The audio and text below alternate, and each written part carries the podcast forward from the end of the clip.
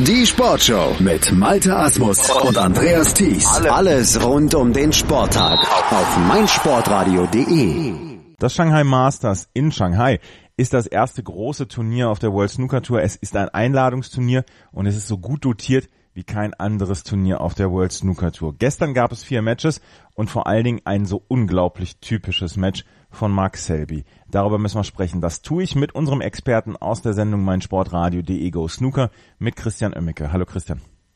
Hallo Andreas. Man möchte zurufen, Selby as Selby can be. Mark Selby hat gestern seine erste Runde oder beziehungsweise die zweite Runde ähm, gegen Zhu Yuelong mit 6 zu 5 gewonnen und man möchte ja sagen, das haben wir schon dutzende Male so gesehen, wie Mark Selby gestern gewonnen hat.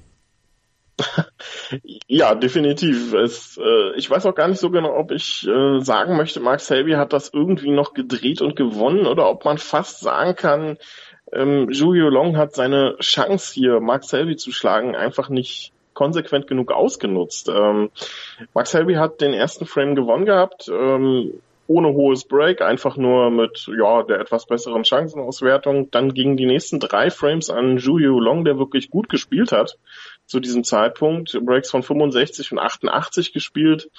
Der hatte dann auch die Riesengelegenheit, ähm, mit 4 zu 1 in Führung zu gehen, äh, verpasste das aber und Max Helby holte sich den fünften Frame noch auf schwarz holte sich dann auch den sechsten Frame, obwohl ähm, er schon zurücklag. Julio Long hatte auch Chancen, diesen zu gewinnen.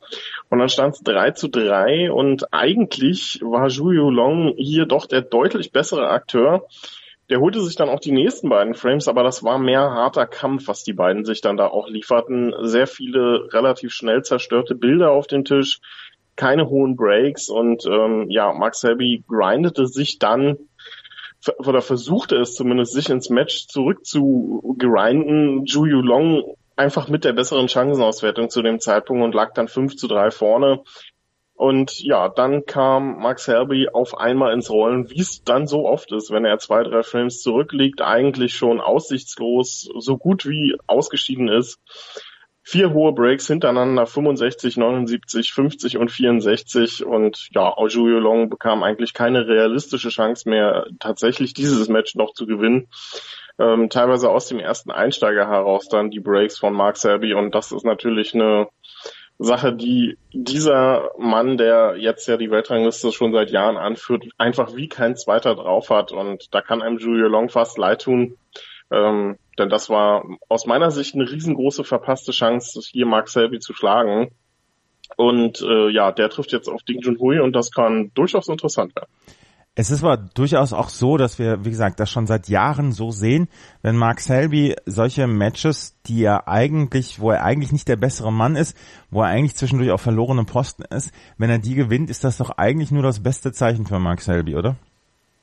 Ja, absolut. Also das äh, kann er, wie gesagt, wie kein zweiter. Ähm, den interessiert der Spielstand null Komma gar nicht. Und das ist natürlich äh, die absolut richtige Einstellung. Ähm, auf die Weise ist er mehrfach Weltmeister geworden. Auf die Weise führt er die Weltrangliste mit beeindruckender Konstanz seit, ähm, ich glaube, inzwischen sind es sechs, sieben Jahre einfach phänomenal gut an. Ähm, er wird in dieser Saison Schwierigkeiten haben, die Nummer eins Position zu behalten, einfach aufgrund dieses enorm hoch dotierten Weltmeistertitels. Ähm, Mark Williams ist da in lauer Position. Aber Max Selby verschafft es halt immer wieder, sich in solche Matches und vor allem dann ja auch von Match zu Match innerhalb eines Turniers zu steigern. Ich bin jetzt sehr gespannt, wie es dann gegen Ding Junhui tatsächlich wird. Ähm, denn Max Selby hat oft die Fähigkeit, wenn er ein schwieriges Match zum Start in ein Turnier hat, sich dann wirklich von Match zu Match hier zu verbessern und dann eben solche Matches auch nicht immer erst mit einem Comeback gewinnen zu müssen, dann dann dann auch von vorne weg spielen zu können. Und ähm, das ist dann auch der Mark Selby, den wir in der Form dann auch wieder sehen wollen. Ich frage mich dann immer, ob das die, die Aura ist von Mark Selby, die dann Spieler wie Julio Long dann vielleicht auch so ein bisschen einknicken lässt, weil er hatte ja seine Chancen gestern, auch nach dem 5 zu 3 noch. Ähm, aber er konnte sie nicht nutzen und ähm, Mark Selby hat dann, wenn er die Chancen hatte, sofort dann abgeräumt. Gibt es dann vielleicht so eine so eine unsichtbare Mauer für solche Spieler, wo die sagen, ja, äh, Mark Selby ist halt erst besiegt, wenn die letzte rote vom Tisch oder die letzte schwarze vom Tisch ist? Ja, na klar, das wird mit eine Rolle spielen. Max Hervey ist ja auch äh, jemand, der dann äh, unheimlich präsent ist am Tisch einfach, dem Gegner dann halt auch sein Spiel aufzwingt und das ist dann halt die Position, wo man dann auch selbst mal ins Zweifeln kommt, ähm, ob man das hier tatsächlich dann doch durchziehen kann überhaupt. Ähm, es ist ja dann auch so, man weiß, Max Helvey, wenn der jetzt an den Tisch kommt, ähm, dann spielt er das äh, frame-entscheidende Break in dieser Situation. Der kann auch aus schwierigen Bildern dann eben mal eine 60 oder eine 70 zaubern. Das ist äh, auch eine Fähigkeit bei Max Helvey, die ähm, so nicht viele andere haben. Und dann weiß man halt einfach, der Druck steigt. Ich muss jetzt eigentlich aus dieser Chance tatsächlich deutlich mehr Zählbares holen, als es Mark Selby schafft. Und das ist dann eben ähm, dann so eine kleine Abwärtsspirale, die dann einsetzt und sicherlich auch mit ein Grund, warum Max Selby halt unter Druck so enorm stark ist, weil den das überhaupt nicht stört. Der spielt einfach weiter bis zum letzten Ball. Und ähm, da kann man als Gegner dann durchaus auch mal ins Grübeln kommen, ja. Aber das ist auch etwas, was äh, Zhu Long, der ist noch sehr, sehr jung, ähm, der hat sich schon stark verbessert. Das wird er in den nächsten Jahren auch noch lernen und äh, dann wird er sicherlich so eine Matches dann auch irgendwann über die Ziellinie bringen. Max Helby steht im Viertelfinale dort, trifft er auf Ding Junhui. Ding Junhui hat gestern gegen Mark Allen mit 6 zu 3 gewonnen und hat dort auch eine gute Leistung gezeigt. Ding Junhui und die Turniere in China, das ist ja immer so ein bisschen so eine Sache, aber gestern hat er einen überzeugenden Auftritt geliefert. Ja, und auch das nach äh, Comeback, ähnlich wie Mark Selby, lag auch Ding Junhui zurück, allerdings nicht ganz so stark. Ähm, es war ein gutes Match, was sich äh, Ding Junhui und Mark Allen da geliefert haben. Ähm, Ding Junhui holte den ersten Frame mit einer 52, verlor dann aber drei Frames in Folge. Mark Allen war da der deutlich bessere Spieler, machte einfach deutlich mehr aus seinen Chancen und gewann dann auch die knappen Frames, wie den dritten zum Beispiel, der dann erst auf die Farben entschieden wurde ähm, nach tollen Safety-Duellen, die sich die beiden da geliefert haben, mit einer 86 dann im vierten Frame auf 3 zu 1 erhöht. Und so ging es ins Mid-Session-Interval und viele dachten da wahrscheinlich schon, oh Mensch, wird's dann jetzt der letzte Chinese sein, der hier ähm, dann das Turnier in Shanghai dann auch verlässt. Aber Ding Junhui hatte da was dagegen, der kam aus der Pause mit furiosem Lochspiel wirklich wieder fast wie der alte Ding Junhui, den wir kennen, der auch schon mal fünf Weltranglistenturniere in einer Saison gewonnen hat. Hintereinander weg, fünf hohe Breaks, 70, 138, 90, 88, 75. Also das war Blitz-Snooker, was Ding Junhui da gespielt hat. Mark Allen wusste gar nicht so richtig, wie ihm geschieht, ähm, kam selbst nicht mehr in hohe Breaks rein.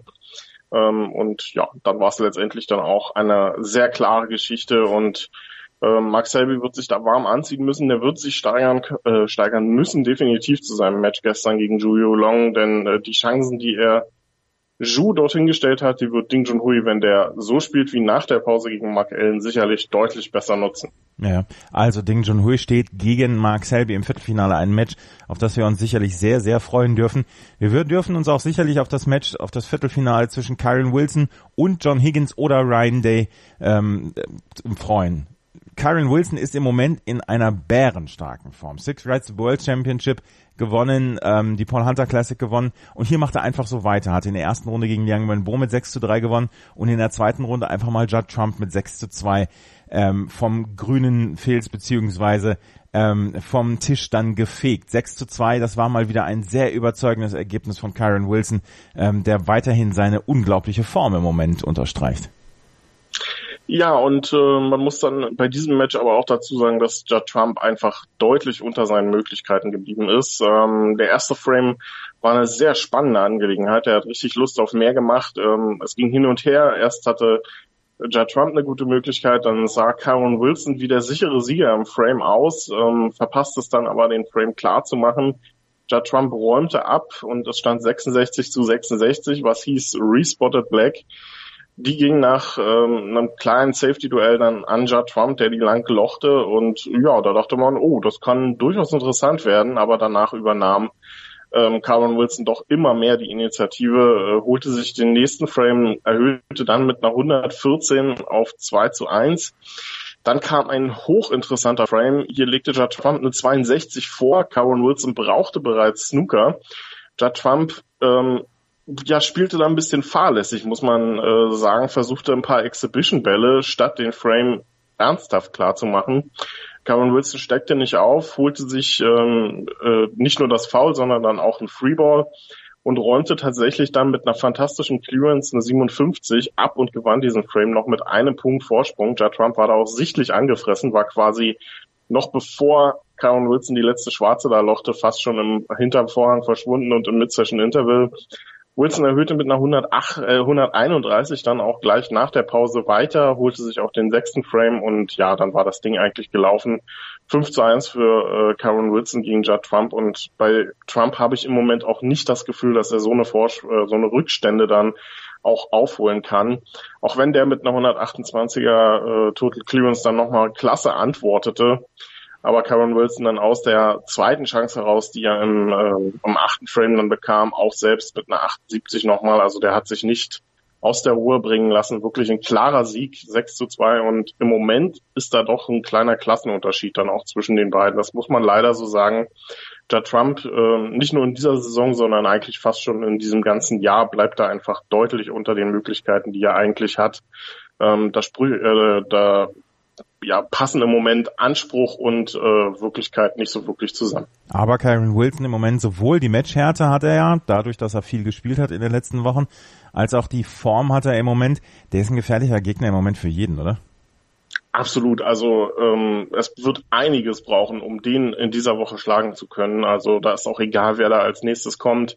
Ähm, John Higgins oder Ryan Day haben beide noch nicht so viel gespielt in dieser Saison. Ryan Day vielleicht ähm, mit den besseren Chancen sogar gegen John Higgins, der noch nicht so viel äh, gezeigt hat in dieser Saison. Aber es ist unheimlich schwierig, glaube ich, Kyron Wilson im Moment zu schlagen. Der schwimmt auf einer Erfolgswelle, der wird vor Selbstvertrauen nur so strotzen. Also da gehört einiges dazu, den zu schlagen in dieser Saison. Und ich glaube, wenn Ronnie O'Sullivan, der ja dann heute auch ins Turniergeschehen eingreifen wird, gegen Neil Robertson und danach auch gegen Stuart Bingham gewinnen kann, dann kann das ein unheimlich grandioses Halbfinale werden gegen Karen Wilson, wenn beide da an ihre Form anknüpfen können.